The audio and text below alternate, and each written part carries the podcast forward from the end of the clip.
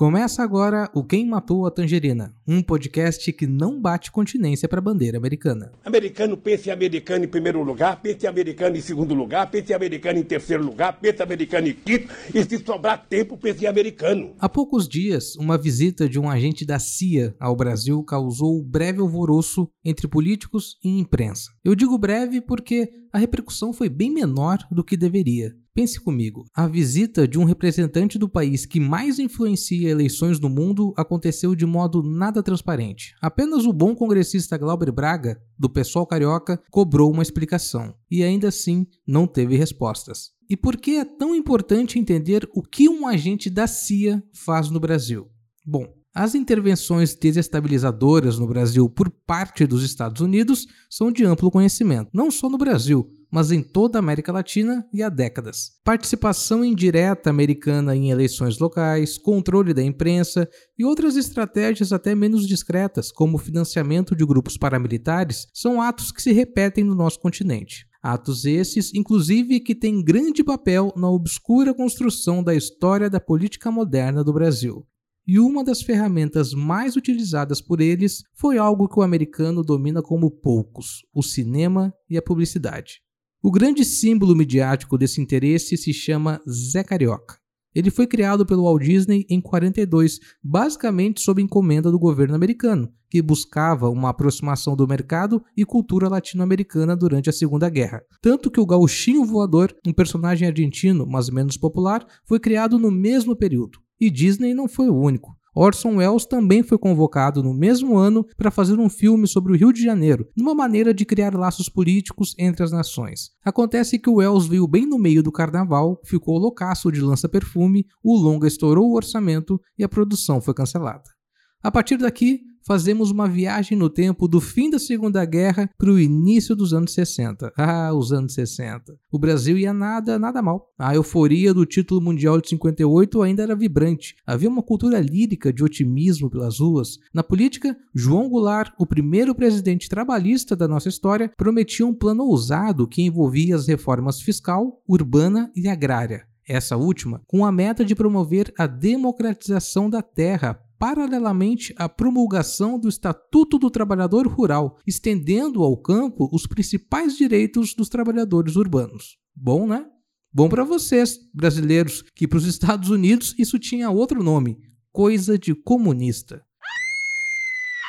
os Estados Unidos haviam recém cortado relações com Cuba. A crise dos mísseis em 62, aquela da implantação de mísseis soviéticos em Cuba, estremeceu ainda mais a relação dos imperialistas com a ilha. O presidente americano John Kennedy enviou uma carta a João Goulart propondo a participação dos militares brasileiros na possível invasão a Cuba. Em resposta, Jango demonstrou-se contrário, afirmando que o Brasil se opunha a este plano e era a favor da autodeterminação dos povos. Abre aspas. Nunca reconheceremos a guerra como instrumento capaz de resolver conflitos entre nações. Fecha aspas. E ainda enviou uma carta a Fidel Castro com a mesma preocupação do governo americano, mas se colocando contra a invasão. Com essa posição, Kennedy passou a desenvolver uma hostilidade pessoal contra Goulart e passou a acreditar que o presidente brasileiro era uma ameaça contra a segurança dos Estados Unidos. O que resultou, vocês sabem, no apoio americano ao golpe de 64. É muito tênue essa linha entre inimizade e preocupação. No que envolve geopolítica, mais ainda. As proporções continentais e as ações consideradas populistas de João Goulart sempre mantiveram o Brasil em alerta por parte da Casa Branca. E se durante a Segunda Guerra o simpático Zé Carioca foi o símbolo da tentativa de aproximação, em 61 a alternativa foi bem menos divertida. Também com o Rio de Janeiro como plano de fundo, mas mostrando o oposto da alegria. No caso, a miséria. Eu vou falar para vocês agora sobre o caso Flávio, que protagonizou um embate enorme entre as principais revistas do Brasil e Estados Unidos naquele tempo. Uma reportagem publicada na Life em 61, assinada pelo fotógrafo Gordon Parks, registrou as dificuldades enfrentadas por uma família de imigrantes nordestinos na favela da Catacumba, e o destaque foi para o filho mais velho, Flávio da Silva, que sofria de uma asma severa. O título da matéria era o seguinte: O terrível inimigo da liberdade. Dois pontos: a pobreza. e as fotos eram de partir o coração. A reportagem foi impulsionada nos Estados Unidos e causou grande comoção. Gerou inclusive uma campanha de doações entre os leitores da revista, algo que possibilitou à família a compra de uma casa e o tratamento do menino no exterior.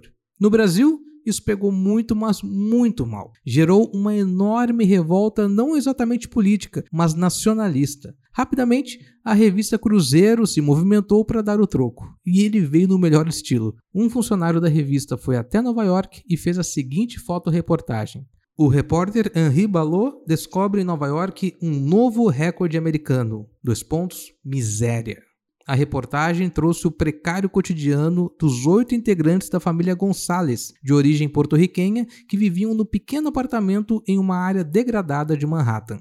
E o mais curioso é que até a diagramação da reportagem do Cruzeiro é igual da revista Life, só muda, claro, o texto e as fotos. Essa maravilhosa disputa de narrativas contextualiza muito bem essa ferramenta de comunicação dos americanos. A Life, inclusive, sempre foi kennedista, se é que existe esse termo. Dois anos antes, eles chegaram a publicar uma reportagem sobre os riscos da ascensão socialista em Cuba, com relatos das ligas camponesas do Brasil, que teve papel fundamental na luta pela reforma agrária já na década de 50.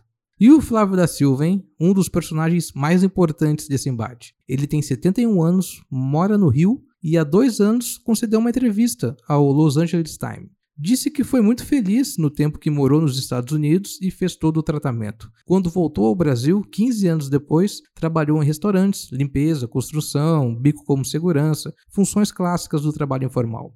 Perguntado pela jornalista americana como ele se sente sobre ter que tratar continuamente desse momento da vida, Flávio não deu muita atenção para a pergunta e respondeu: É a escolha divina. Ele fez você do jeito que você é, e eu sou do jeito que ele me quer.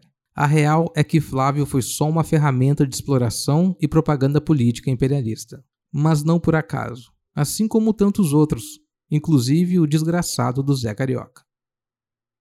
Eu sou o Fred Fagundes e você pode conferir o feed, links do episódio, a transcrição do programa, as fotos da revista Life do Cruzeiro e também deixar o seu comentário ou sugestão no quemmatoatangerina.pingback.com. Caso você utilize um agregador como Spotify ou iTunes, siga o programa. Se tiver um tempinho, deixe uma avaliação. Um ótimo dia e até a próxima.